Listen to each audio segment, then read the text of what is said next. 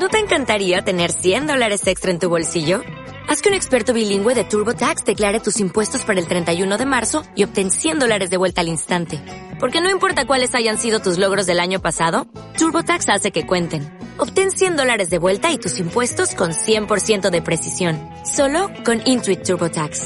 Debes declarar para el 31 de marzo. Crédito solo aplicable al costo de la presentación federal con TurboTax Full Service. Oferta sujeta a cambios o cancelación en cualquier momento. Muchas gracias por el privilegio de abrir tu palabra en esta mañana. Gracias porque es el medio que tú has dejado, Señor, para hablarnos. Es tu palabra, es toda la verdad, Señor, es inspirada por ti y es útil para enseñarnos, para corregirnos, para instruirnos en justicia. Señor, pedimos que nos des un corazón atento y dócil a lo que vamos a estudiar hoy, sabiendo que tu palabra eres tú hablando a nosotros, Señor.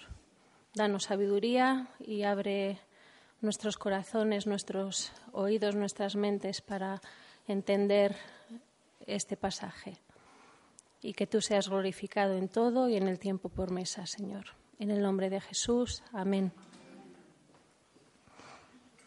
Bueno, estamos viviendo tiempos difíciles, ¿verdad? Eh, estamos viendo um, un montón de, de, situaciones en distintos países en los que la falta de respeto y la rebelión hacia la autoridad imperan.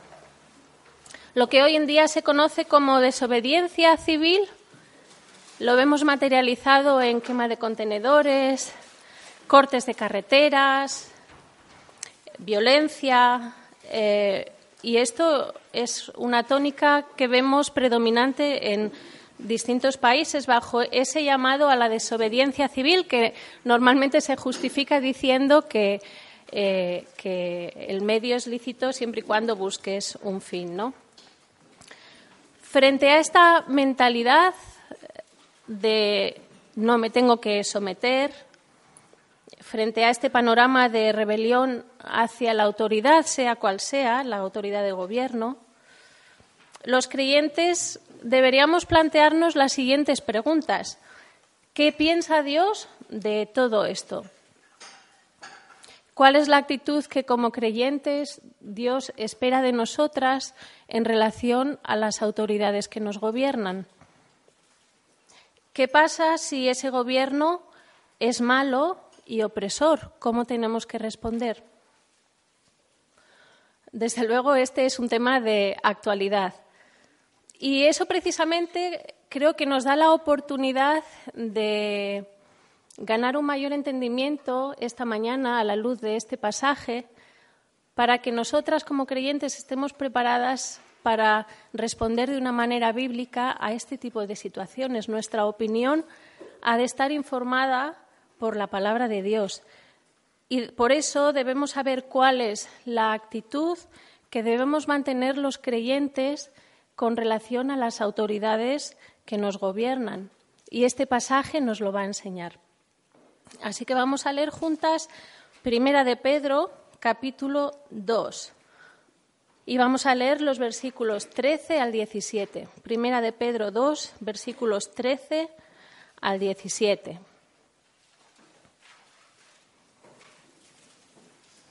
Dice así, someteos por causa del Señor a toda institución humana, ya sea al rey como autoridad o a los gobernadores como enviados por él para castigo de los malhechores y alabanza de los que hacen el bien porque esta es la voluntad de Dios, que haciendo bien hagáis enmudecer la ignorancia de los hombres insensatos.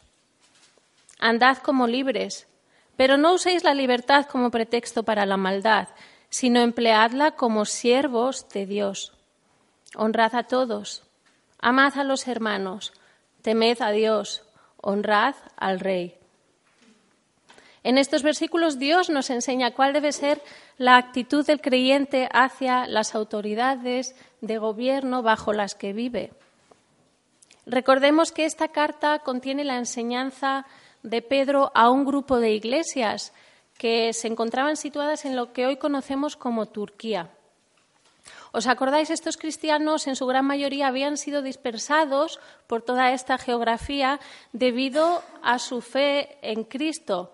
Estaban siendo perseguidos. Estaban sufriendo realmente una creciente persecución bajo el gobierno romano que estaba encabezado por el temible emperador Nerón, del que todas ya hemos oído. Entonces Pablo escribe a este grupo de creyentes para ayudarles a mantenerse firmes en su fe y enseñarles cómo quiere Dios que respondan a la persecución, cómo quiere Dios que respondan a la difamación que estaban sufriendo, cómo quiere Dios que respondan a la hostilidad dentro de la sociedad que les rodeaba y aún por parte del gobierno bajo el que se encontraban. El contexto inmediato del pasaje que vamos a estudiar hoy lo encontramos en este mismo capítulo 2, los versículos 11 y 12. Aquí Pedro empieza una nueva sección práctica dentro de esta carta. Entonces, estos dos versículos 11 y 12, digamos que son los versículos cabecera bajo los que Pedro va a desarrollar los pasajes que vamos a estudiar este mes, en enero y, en febrero. Como vemos, el principio general que les da en estos dos versículos, en el versículo 12 concretamente, es mantener entre los gentiles, fijaros, una conducta irreprochable. Versículo 12. Mantener entre los gentiles una conducta irreprochable. Este es el principio general que Pedro les da y que va a expandir en la sección que vamos a ver hoy. Entonces, según Dios, los creyentes debían responder a las calumnias de la sociedad en la que vivían y su hostilidad como con una conducta irreprochable. Ahora, ¿en qué consiste mantener esta conducta? Pues lo va a desarrollar en tres ámbitos distintos. En relación al gobierno, si os fijáis, es lo que Pedro enseña en los versículos 13 al 17. Luego, en los versículos 18 al 25, Pedro va a decir cómo podemos mostrar una conducta irreprochable en el ámbito laboral. Es esta sección de los versículos 18 al 25. Y después, en el capítulo 3, de los versículos 1 al 7, Pedro va a enseñar en qué consiste mantener una conducta irreprochable en el ámbito matrimonial. Así que hoy lo que vamos a cubrir es el primero de estos tres ámbitos. Vamos a estudiar cuál es la actitud que el creyente debe mantener hacia las autoridades. Y la primera actitud que vamos a estudiar hoy, que el creyente debe mantener hacia las autoridades, es un sometimiento voluntario. Un sometimiento voluntario, y lo vamos a ver en los versículos 13 al 15. Vamos a leerlos de nuevo. Dice así, empezando en el versículo 13, Someteos por causa del Señor a toda institución humana, ya sea al rey como autoridad o a, o a, los gobernadores como enviados por él para castigo de los malhechores y alabanza de los que hacen el bien. Porque esta es la voluntad de Dios, que haciendo bien hagáis enmudecer la ignorancia de los hombres insensatos. Así que, en primer lugar, la actitud que el creyente debe mantener hacia las autoridades es someterse a ellas voluntariamente. No es una opción, es un mandato, porque, viene dado por esta primera palabra que encontramos. ¿Cuál es? Someteos. Es un imperativo. Pedro quiere que los creyentes entiendan que la manera de vivir una conducta irreprochable entre los gentiles en el ámbito social o civil es sometiéndose. ¿Sometiéndose a quién? Versículo 13, la tercera parte. ¿A quién? A toda institución humana, ya sea al rey o a los gobernadores. Y este mismo mandato a someterse se repite en cada una de estas secciones de las que ya os he hablado. Fijaros en el, versículo, en el capítulo 2, versículo 18, en la relación laboral, Pedro manda someterse en el ámbito de las relaciones laborales hacia el jefe. Por ejemplo, siervos, dice, que le dice? Estad sujetos, que es el mismo verbo, a vuestros amos. ¿Qué pasa en la relación matrimonial? Capítulo 3, versículo 1. Pedro manda a las mujeres someterse a sus maridos. Dice, asimismo, vosotras, mujeres, estad sujetas a vuestros maridos. Es la misma palabra en el griego El mismo significado, sujetarse o someterse significa sujetarse o someterse, y el mismo mandato, pero aplicado en ámbitos de relación distintos. Así que la siguiente pregunta que nos tenemos que hacer es ¿qué significa someterse? En todo el Nuevo Testamento, en los casos donde esta palabra aparece, se traduce literalmente como colocarse debajo de o estar sujeto a. Es una palabra que se empezó a usar en el ámbito militar, con el significado de organizar las tropas bajo un comandante militar. Entonces, ¿qué está diciendo Pedro cuando dice a estos creyentes someteos? Bueno, lo que les está diciendo es que deben organizarse o deben sujetarse o ponerse bajo sus autoridades gubernamentales de manera voluntaria, como un soldado se coloca bajo el mandato de su comandante. Y este mandato no es un caso aislado para este grupo de creyentes solamente en este, eh, bajo este gobierno concreto, sino que encontramos que este mandamiento se repite en otros pasajes del Nuevo Testamento para todos los creyentes en general y bajo cualquier gobierno. Por ejemplo, Romanos 13, vamos un momentito a Romanos 13. Romanos 13, los, los eh, versículos 1 al 7. Aquí está el apóstol Pablo dando la misma instrucción a los creyentes que se encontraban en Roma. Romanos 13, versículos 1 al 7 dice, sométase toda persona a las autoridades que gobiernan, porque no hay autoridad sino de Dios, y las que existen por Dios son constituidas. Por consiguiente, el que resiste a la autoridad o a lo ordenado por Dios, perdona, a lo ordenado por Dios se ha opuesto, y los que se han opuesto sobre sí recibirán condenación porque los gobernadores no son motivo de temor para los de buena conducta, sino para el que hace el mal. ¿Deseas, pues, no temer a la autoridad? Haz lo bueno y tendrás elogios de ella, pues para ti es un ministro de Dios para bien. Pero si haces lo malo, teme, porque no en vano lleva la espada, pues ministro es de Dios, un vengador que castiga al que practica lo malo. Por tanto, es necesario someterse no solo por razón del castigo, sino también por causa de la conciencia. Tito 3.1, otra carta totalmente diferente, en la que Pablo encarga a Tito enseñar a los creyentes que se encontraban en otro lugar geográfico, en Creta, a adornar el Evangelio con su conducta. Tito 3.1.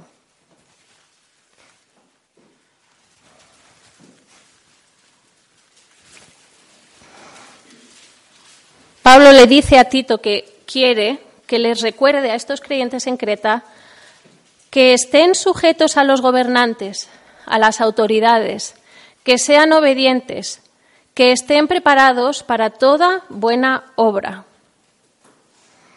Esta es la manera que Dios ha establecido para reflejar el Evangelio en nuestras vidas. Como vemos, Dios manda a todos los creyentes que se sometan a las distintas autoridades de gobierno bajo las que viven. Ahora, ¿cuáles son algunas de las razones por las que tenemos que someternos a estas autoridades? Si estudiamos estas razones y las entendemos, nos van a dar una mayor, eh, un mayor deseo eh, porque es algo bueno para nosotros y es algo lógico. Y Dios en su bondad no solo nos manda someternos y ya está, sino que nos da algunas de las razones para hacerlo. Entonces vamos a empezar viendo cuáles son algunas de estas razones. Vamos a observar el versículo 14 de nuestro pasaje en Primera de Pedro. Volvemos a Primera de Pedro. Y vamos a observar en el versículo 14 cuáles son algunas de estas razones. En primer lugar, una de las razones principales que tenemos para cumplir este mandato es que Dios ha establecido estas figuras de autoridad. Fijaros en la segunda parte del versículo 14. Pedro dice que debemos considerar estas autoridades y gobernadores como enviados por quién? Por Él, por Dios. Es decir, que toda autoridad gubernamental ha sido puesta ahí, ha sido enviada por Dios. Es lo mismo que hemos visto en Romanos 13, cuando Pablo dijo, no hay autoridad sino de Dios y las que existen por Dios son constituidas. Los creyentes debemos estar listos para someternos a estas autoridades con esto en mente, porque sabemos que en realidad han sido puestas ahí por Dios. Otra de las razones principales que nos deben animar a cumplir este mandato, a someternos, es que Dios les ha dado un propósito. ¿Cuál es ese propósito? Mantener el orden en la sociedad. Y para que puedan cumplir este propósito, Dios les ha dado la legitimidad de castigar al que hace lo malo y recompensar al que hace el bien.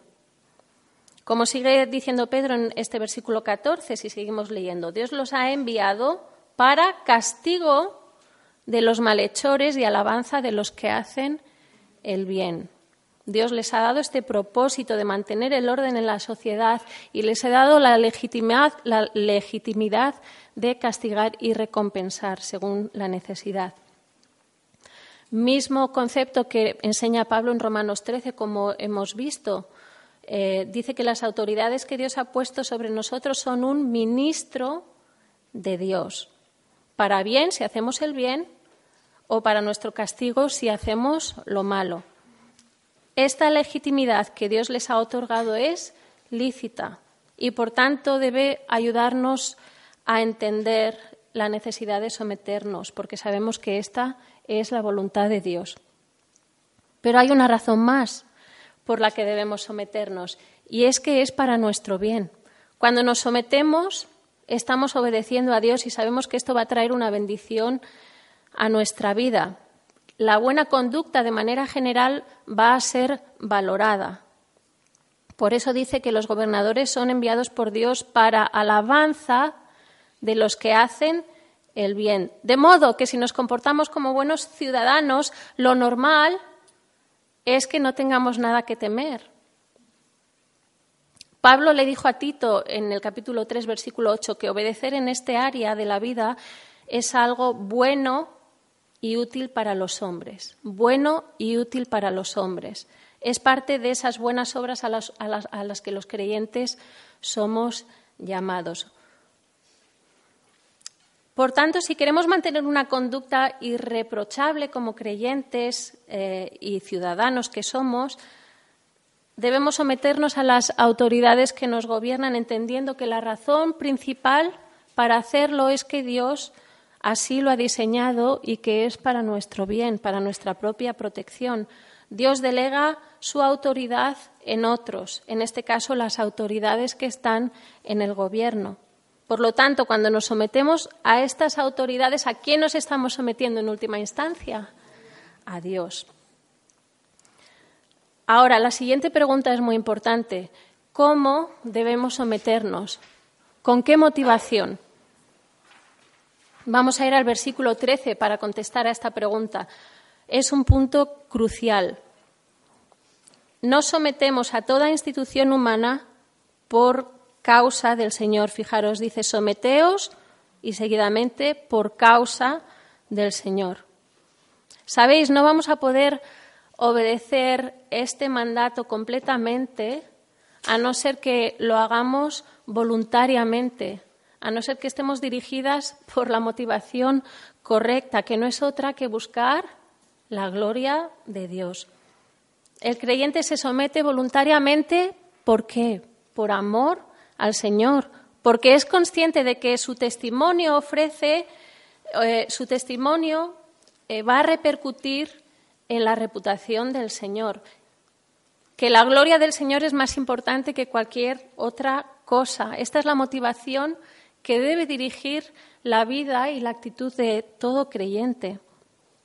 Fijaros, una cosa es someterse voluntariamente y otra muy distinta es hacerlo con resignación o con un espíritu de amargura. Y muchas de vosotras tenéis hijos y creo que sabéis de lo que estoy hablando, porque los hijos son un reflejo de nosotras mismas. Dios no nos llama a estar sometidas. Dios nos llama a someternos voluntariamente por amor a Él.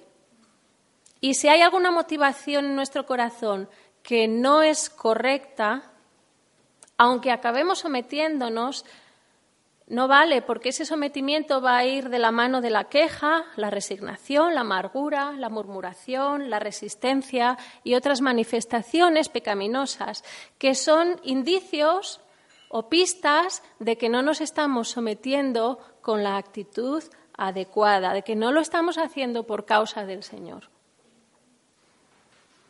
Y aquí viene la ilustración. Se cuenta la historia de una niña que era muy popular en su colegio. Era una estudiante brillante a la que siempre le gustaba participar en clase y salir al encerado. Todo iba bien hasta que una mañana su maestra no le dejó salir a la pizarra como de costumbre y le mandó quedarse sentada en su silla. Ella sabía la respuesta y quería salir a la pizarra, pero la maestra insistió en que se quedara sentada en su silla para poder dar oportunidad a otros niños de salir al encerado y responder. Bueno, nuestra protagonista se quedó sentada, pero evidentemente estaba enfadada. Así que cuando la maestra encontró la oportunidad de acercarse y hablar con ella acerca de la importancia de la obediencia, esta niña le contestó desafiante. Me he quedado sentada en mi pupitre, pero no es justo. Tenía que haber salido yo. Este es un ejemplo de lo que significa estar sometida o someterse con resignación en lugar de someterse voluntariamente. Esta niña en realidad no se había sometido completamente a la autoridad de su maestra, porque en su corazón seguía con una actitud desafiante. Su motivación no era la correcta. Y a veces nos puede pasar esto a nosotras también. Podemos acatar una norma o seguir una instrucción, pero con una mala actitud. Este no es el sometimiento al que Dios nos está llamando. El sometimiento al que Dios nos llama es voluntario e incluso me atrevería a decir gozoso, no porque yo esté de acuerdo con la persona o la institución a la que me someto, sino porque entiendo que al hacerlo estoy obedeciendo a Dios y me estoy sometiendo a Él en última instancia. Y aquí tenemos que examinarnos a nosotras mismas y pensar bien en este principio. Someterse por causa del Señor significa someterse voluntariamente para la gloria de su nombre, para honrarle a Él, aun cuando yo salga perdiendo desde mi punto de vista. La actitud del corazón con la que me someto a cualquier figura de autoridad que Dios ha puesto en mi vida puede ser un motivo de honra o de deshonra al nombre de Dios. Y esto es lo que más nos debería importar. Ahora muchas podéis estar preguntándoos de manera lícita cuál ha de ser la actitud del creyente hacia un gobierno opresor y corrupto. ¿Es necesario someterse a todo gobierno o hay alguna excepción? Pues vamos a contestarlo con nuestro texto. ¿Qué dice el versículo 13? Que debemos someternos a quién? A toda institución humana, a toda. No solo a las instituciones buenas o temerosas de Dios, sino también a las que son malas y no le honran, a todas. De hecho, los cristianos a los que Pedro escribe sabían de primera mano lo que era vivir bajo un gobierno opresor, un gobierno que les perseguía y les era hostil. A lo largo de esta carta, casi en cada capítulo, vemos numerosas referencias a estos creyentes y a la manera en, la que estaban siendo perseguidos, calumniados, difamados, como veremos más adelante, sufriendo de manera injusta. Y mucha de esta persecución, de hecho, estaba siendo fomentada por el propio gobierno romano. Es más, Pedro moriría a manos de este gobierno romano. Sin embargo, el mandato sigue siendo el mismo, someterse a toda institución humana. Ahora hay una excepción eh, que encontramos en la Biblia, una única excepción, y es que eh, cuando someterse implique contradecir la voluntad de Dios, ya sea eh, haciendo algo que Dios prohíbe o no haciendo algo que Dios ordena, entonces es más importante obedecer a Dios antes que a los hombres. Así que la única excepción es someterse cuando, perdón, es cuando someterse implique contradecir la voluntad de Dios. Cuando someterse implique ir en contra de la voluntad de Dios. Este es el único caso excepcional en el que no debemos someternos. Y este principio lo encontramos en Hechos capítulo 5, versículo 29. Todas conocéis este pasaje. Cuando Pedro y los apóstoles eh, estuvieron predicando a Cristo en Jerusalén, les apresaron y pasaron la noche en la cárcel, ¿no? Por predicar a Cristo. Entonces, ¿qué pasó? Que el sumo sacerdote les convoca ante el concilio. Y este sumo sacerdote les pregunta por qué, por qué seguían predicando a Cristo cuando él se lo había prohibido. ¿Y qué contesta en versículo 28? ¿Qué dice el sumo sacerdote en el versículo 28? Les dice, os dimos órdenes estrictas de no continuar enseñando en el nombre de Cristo. Y he aquí, habéis llenado a Jerusalén con vuestras enseñanzas. Versículo 29, ¿qué le respondieron Pedro y los demás apóstoles? Es necesario obedecer a Dios antes que a los hombres. Esta es la única excepción que encontramos en la Biblia en la que los creyentes no estamos llamados a someternos a las autoridades. En todos los demás casos debemos someternos, aunque el gobierno en cuestión no sea el ideal. Y aquí llegamos al principio general que sostiene esta enseñanza de Pedro de estos cinco versículos. Lo encontramos en el versículo 15. Aquí no lo podemos observar, pero en el original este versículo 15 aparece entre paréntesis. ¿Por qué? Porque Pedro está recordándoles una enseñanza que ya les había dado con anterioridad les dice, someteos por causa del Señor a toda institución humana, porque, entre paréntesis, os recuerdo que esta es la voluntad de Dios. ¿Cuál? Que haciendo qué? Bien. Hagamos enmudecer la ignorancia de los hombres insensatos. Este es el principio general que Pedro les da bajo el que eh, envuelve la enseñanza de estos cinco versículos cuál es la voluntad de Dios si nos encontramos ante un gobierno hostil o una sociedad hostil. Bueno, que respondamos cómo? Haciendo bien. Es el, el, mismo principio que encontramos en Romanos 12, ¿os acordáis? Venced el mal con el bien. Eso es. Si hacemos lo bueno viviendo de acuerdo a la palabra de Dios en cada situación, nuestra conducta va a causar un efecto silenciador en estos hombres insensatos o necios. ¿Quiénes eran? Bueno, se refiere a los incrédulos, que además dice viven en su ignorancia. Esta palabra es muy interesante porque no se refiere a una ignorancia del que no sabe, sino que es la ignorancia de una persona que se revela con hostilidad contra la verdad, que reniega de la verdad de Dios con hostilidad y que lo hace de una manera reiterada. Estos necios que estaban actuando en su ignorancia estaban reiteradamente atacando a los cristianos y al Evangelio. ¿Cómo debían responder los cristianos ante estas personas? Haciendo bien. No hay otro camino. La manera de responder ante la resistencia y la oposición, ya sea de un gobierno o de una sociedad hostil, es haciendo bien, con una conducta y un sometimiento ejemplar. Ahora, esto nos toca aplicarlo a nosotras, a nuestras situaciones injustas. ¿Estamos preparadas para vivir bajo este estándar de sumisión en el ámbito de las autoridades que nos gobiernan? Dios nos llama a someternos a ellas, pero con un entendimiento adecuado, porque sabemos que tienen una autoridad delegada por Dios y que detrás de esa autoridad está Dios controlando y gobernando esas propias instituciones bajo las que nos ha colocado. Y si vivimos bajo una institución humana injusta, recordemos, recordemos a los cristianos a los que Pedro escribió. Ellos estaban viviendo bajo uno de los emperadores más crueles de la historia.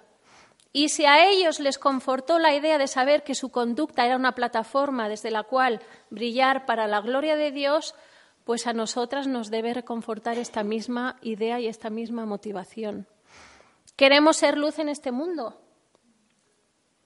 Pues nuestro modo de vivir en sujeción a las autoridades deben dar cuenta de ello, aun cuando estemos de acuerdo con esa autoridad. Y de hecho, debemos orar para hacerlo con una motivación adecuada, con pureza de corazón, que lo hagamos por causa del Señor, que podamos llevarlo a cabo en el poder del Espíritu sin amargura y sin resignación. Esta es la primera actitud que el creyente debe mantener hacia las autoridades, un sometimiento voluntario. Ahora hay una segunda actitud que el creyente debe mantener hacia las autoridades según este texto, y lo encontramos en el versículo 16, es haciendo un uso adecuado de su libertad, haciendo un uso adecuado de su libertad. Vamos a leer el versículo 16. Pedro continúa diciendo, andad como libres, pero no uséis la libertad como pretexto para la maldad, sino empleadla como siervos de Dios. Aquí encontramos la segunda actitud que el creyente debe cultivar en relación a las autoridades que le gobiernan, usar su libertad adecuadamente, a la manera de Dios. Muchas veces asumimos que la libertad nos da el derecho a qué? A vivir como queramos. Nos da la licencia a hacer lo que nos parece mejor. Nos, eh, libra de tener que rendir cuentas a nadie, sin embargo, fijaros al mismo tiempo que Pedro les recuerda a estos creyentes que son libres, también les advierte contra el mal uso de esa libertad. Por eso es tan importante entender qué, quiere decir Pedro con esto. ¿En qué sentido entonces los creyentes somos libres? Cuando Pedro dice andad como libres, ¿a qué tipo de libertad se está refiriendo? Bueno, yo he llegado al convencimiento de que está hablando de una libertad en el ámbito espiritual, no en un sentido civil. ¿Por qué? Porque en el párrafo siguiente Pedro manda a los siervos o esclavos a someterse a sus amos, es decir, entre los receptores de esta carta había ciudadanos libres, pero también esclavos. Por tanto, el sentido de libertad del que Pedro habla y que abarca todo este grupo de creyentes es espiritual. Y además, esta interpretación va en consonancia con otros pasajes de la Biblia que nos enseñan que el hombre, en su condición natural sin Cristo, ¿cómo era? Esclavo del pecado. Todos los incrédulos son esclavos del pecado. Nosotras, antes de Cristo, éramos esclavas del pecado. Sin embargo, esta condición de esclavitud cambia cuando, cuando por medio de la muerte de Cristo uno se rinde a Él arrepentido para el perdón de sus pecados por medio de la fe. Y entonces, ¿qué ocurre? Es liberado de esa esclavitud al pecado. En ese momento el creyente es hecho libre como espiritualmente hablando, ya no está bajo el poder del pecado y de la muerte. Como afirma Colosenses 1:13, Cristo le ha librado de qué? Del dominio de las tinieblas, eso es. Ahora, esta no es la, única cara de esta moneda. No solo somos libres en Cristo, a la vez que somos libres en Cristo, la Biblia nos enseña que cuando somos liberados del pecado, nos convertimos en esclavos de Dios. Romanos 6, 22. Habéis sido libertados del pecado y hechos siervos o esclavos de Dios. Otros pasajes dicen de la justicia. Por tanto, el creyente que ha sido liberado de su esclavitud al pecado se convierte en esclavo de Dios, esclavo de Cristo. Menuda paradoja, ¿verdad? Ahora, deberíamos usar la palabra esclavo y no siervo. ¿Por qué? Porque es la traducción más literal de la palabra que encontramos en el griego original. ¿Sabéis lo que pasa? Que debido a las connotaciones negativas que la esclavitud ha ido eh, trayendo a lo largo de la historia, los traductores han optado por usar la palabra siervo porque es más políticamente correcta que esclavo. Pero la traducción más literal es esclavo, somos esclavos de Cristo. Ahora, una vez tenemos eh, claro en qué sentido el creyente es libre, debemos hacernos la siguiente pregunta. Entonces, ¿cómo, de qué manera específica debemos usar esa libertad? ¿Qué significa usar nuestra libertad en Cristo adecuadamente? Bueno, lo tenemos aquí en el versículo 16. Pedro empieza advirtiendo, pero no uséis la libertad como pretexto para qué? Para la maldad, es decir, como una excusa para pecar. En lugar de hacer un uso inadecuado de su libertad, Pedro enseña a estos creyentes a usar su libertad en Cristo como qué? Siervos de Dios. ¿Por qué Pablo les tiene que hacer esta puntualización? Pensad en, en el contexto de estos creyentes y la enseñanza que han recibido hasta ahora. Pedro les ha dicho que son extranjeros y peregrinos en este mundo. Ellos también sabían, porque habían recibido instrucción antes, de que habían sido hechos libres en Cristo. ¿No pensáis que es posible que algunos de estos se vieran tentados a vivir al margen de la sociedad o que asumieran que por el hecho de ser extranjeros y peregrinos en este mundo y no pertenecer a este mundo, asumieran que estaban por encima de las leyes y los gobernantes de este mundo? Tal vez si se dejaban llevar por eh, em, esta mentalidad, pensaran que no tenían razones para someterse a las autoridades y mucho menos cuando iban en contra de Dios. Creo que por eso eh, eh, Pedro reafirma la idea de que los creyentes, aún como libres en Cristo, debían usar su libertad al servicio del Señor, lo cual en este contexto implica que estos cristianos debían usar su libertad para someterse voluntariamente a las autoridades. Y lo hicieron. Vaya si lo hicieron, porque la historia da testimonio de ello. Durante mi tiempo de estudio me topé con el fragmento de una carta que se escribe a una persona que no era creyente y que data del siglo II después de Cristo, siglo II. En esta carta describe cómo vivían los antiguos cristianos en el Imperio Romano. Y os lo voy a leer literalmente. Los cristianos no se distinguen de los demás hombres ni por su tierra, ni por su habla, ni por sus costumbres, sino por su peculiar conducta, admirable y sorprendente. Pasan el tiempo en la tierra, pero tienen su ciudadanía en el cielo. Obedecen a las leyes establecidas, pero con su vida sobrepasan lo que las leyes demandan. A todos aman y por todos son perseguidos. Se los desconoce y se los condena. Se los mata y en ello se les da vida. Se los injuria y ellos dan honra. Hacen bien y se los castiga como malhechores. Condenados a muerte se alegran como si se les diera vida. Por los judíos se los combate como extranjeros. Por los griegos son perseguidos y, sin embargo, los mismos que los aborrecen no saben decir el motivo de su odio. Como nos muestra este pequeño fragmento de la historia, los cristianos dentro del Imperio romano no se distinguían por sus costumbres, sino por su conducta. Llamaban la atención por su comportamiento ejemplar. Ellos usaron la libertad en Cristo para obedecer a Dios sometiéndose a las autoridades de gobierno, aunque sabían que su, ciudadanía verdadera estaba en los cielos. Sin embargo, durante su peregrinaje en esta tierra, ellos obedecieron las leyes establecidas con una actitud de sumisión ejemplar. Así que, queridas hermanas, la libertad a la que Dios nos llama es una libertad que se ejercita buscando servir, agradar y obedecer a Dios. Nunca va a, dar lugar, va a dar lugar a la desobediencia de alguno de sus mandamientos y principios bíblicos. Eso sería libertinaje.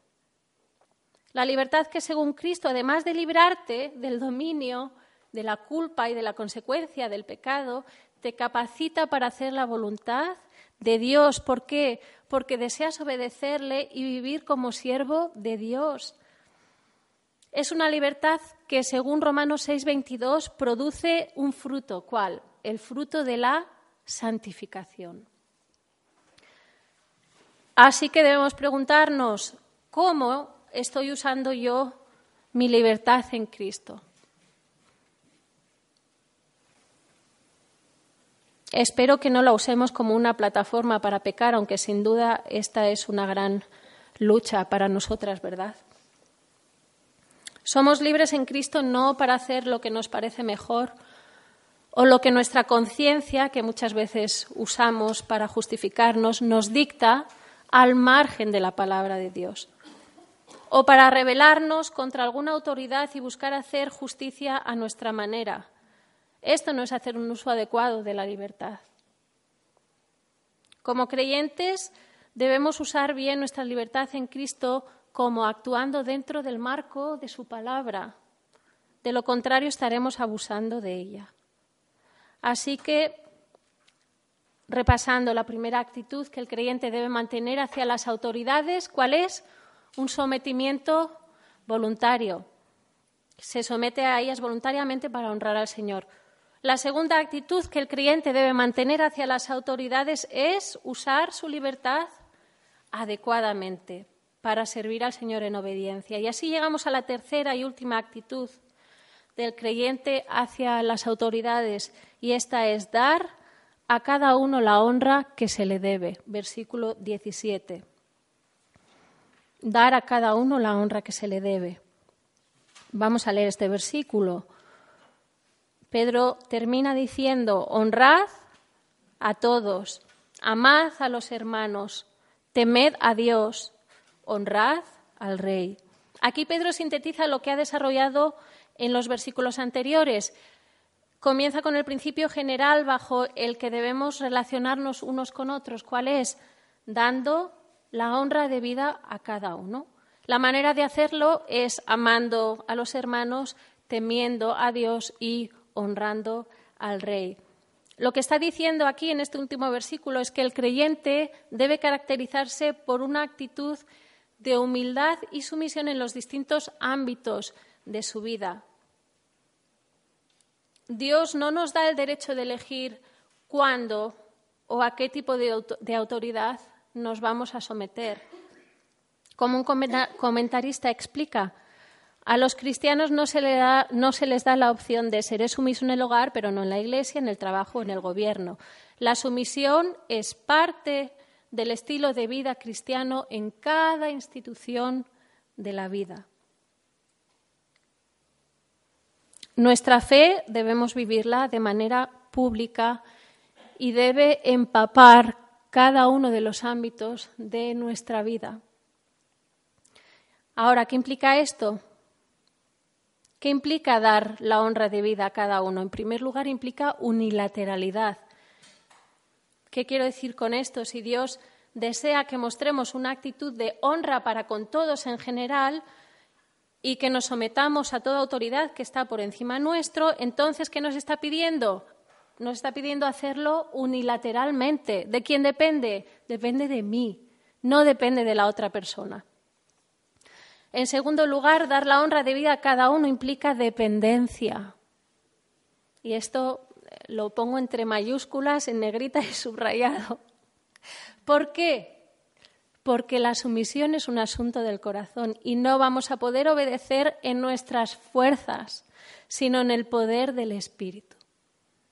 La sumisión es el reflejo de un corazón que está lleno de mansedumbre y templanza, entre otras manifestaciones del fruto del Espíritu Santo.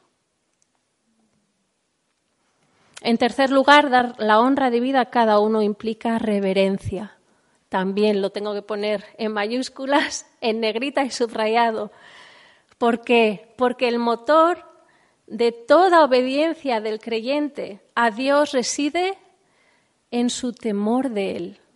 El principio de la sabiduría es el temor del Señor, reverencia a Él. Y en la medida en la que Dios sea el primero en nuestras vidas y crezcamos en esta reverencia hacia el Señor, vamos a estar deseosas de obedecerles, de obedecerle a Él. No porque nos sentimos obligadas, sino porque nos sentimos privilegiadas. No por obligación, sino por devoción. Notad que el texto que estamos estudiando, estos cinco versículos, nombran a Dios cuatro veces. ¿Por qué? Porque todo lo que hacemos debemos hacerlo para el Señor, para la gloria de Dios. Se trata de Dios, no de nosotras mismas. Nos sometemos por causa del Señor.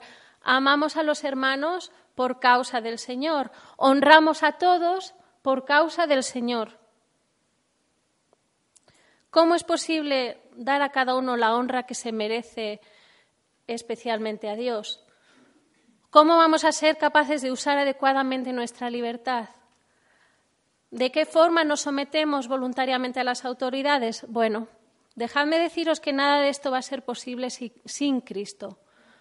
Si Cristo no ha transformado nuestras vidas, vamos a ser incapaces de hacer nada de esto. Es, más, si estás aquí en esta mañana y no eres creyente, no conoces a Cristo, no te has arrepentido de tus pecados y confiado en Él, entonces este mensaje no es para ti. No te tienes que someter a las autoridades primero, te tienes que someter a Cristo y confiar en Él como tu Señor y Salvador, para luego poder someterte a los demás en autoridad. Pero si estás aquí y eres creyente, recuerda, la sumisión es un asunto del corazón. Y si luchas en este área y te rebelas en este área, yo creo que todas lo hacemos en distintas medidas, estamos viviendo en contra de Dios. Cuando nos rebelamos, nos estamos oponiendo a Dios. Tan importante someterse y honrar a todos como hacerlo con la actitud adecuada. Y todo comienza con el lugar que Dios ocupa en nuestra vida. Solo en la medida en la que crezca nuestra reverencia y amor hacia Él es que vamos a experimentar este deseo de agradarle y gozo al obedecerle. Hay una correlación directa entre el temor del Señor y nuestra obediencia a Él. ¿Cuánto amamos a Dios? ¿Anhelamos serle agradables? Así que estas son las tres actitudes que el creyente debe mantener hacia las autoridades. En primer lugar, someterse a ellas voluntariamente. En segundo lugar, usar la libertad en Cristo adecuadamente. Y en tercer lugar, dar a cada uno la honra que se le debe. Pregunto, ¿Hay lugar en la Biblia para la desobediencia civil? ¿Qué pasa si el presidente o el, alcalde que nos toca no nos gusta y encima no es el que hemos votado? ¿Cómo debemos responder hacia las personas en autoridad? Bueno, el creyente ha de tener una actitud de sometimiento hacia las autoridades. ¿Por qué? Porque es la voluntad de Dios. No hay duda de que la desobediencia civil es al final rebeldía contra Dios y el orden que Él ha establecido en la sociedad. No hay ninguna base bíblica que ampare la rebelión de un creyente contra su gobierno, a no ser que sea porque le está pidiendo desobedecer a Dios. Es más, rebelarse contra el gobierno, como hemos visto en Romanos 13, es rebelarse contra Dios. Y Dios condena la insumisión, ya sea que se manifieste en el ámbito del gobierno, del trabajo, como veremos en el siguiente texto, del hogar o de la iglesia. Como creyentes no podemos responder a las figuras de autoridad que Dios ha puesto en nuestra vida como los incrédulos. ¿Qué dice Pedro en el capítulo 2, versículo 9? ¿Cuál es el propósito de los creyentes? Hemos sido llamados para qué? Para anunciar las virtudes de aquel que nos llamó de las tinieblas a su luz admirable. Es decir, los creyentes hemos sido llamados a reflejar el carácter de Dios ante los incrédulos. Y queridas hermanas, el secreto para hacerlo es vivir para Dios y morir a nosotras mismas en, el, camino. ¿Creemos que Dios está al control de cada detalle de nuestra vida? Bueno, pues vivamos para Él en cada uno de esos detalles a pesar de que nos resulten difíciles.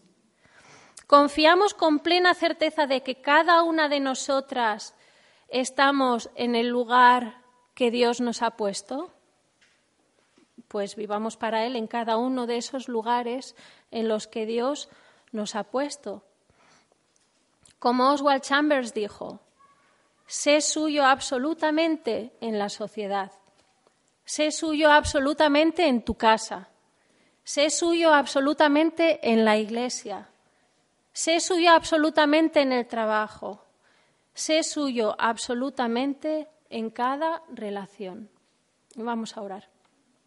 Señor, te damos muchas gracias por tu palabra y por la claridad con la que, Señor, nos hablas y nos enseñas el camino en el que debemos andar. Señor, lámpara es a, a mis pies tu palabra lumbrera mi camino. Señor, tú nos has enseñado cuál es tu voluntad, pero es tan difícil, Señor, eh, obedecer cuando luchamos con el pecado, luchamos con nuestros deseos, luchamos con nuestro, nuestra rebelión, cuando no entendemos muchas cosas, Señor, cuando obedecer eh, significa sufrir, Señor. Pero pedimos que nos ayudes a hacerlo por tu causa, por causa tuya, Señor, para la gloria de tu nombre para que nuestras vidas realmente den testimonio del Evangelio, Señor. Pedimos que nos capacites para ser ciudadanas que se someten voluntariamente a aquellas figuras de autoridad, Señor, y que te honremos en, esa manera de vivir, Señor. Pedimos que ahora nos des sabiduría para compartir en las mesas, que seamos edificantes Purchase new wiper blades from O'Reilly Auto Parts today and we'll install them for free. See better and drive safer with O'Reilly Auto Parts. Oh, oh, oh, O'Reilly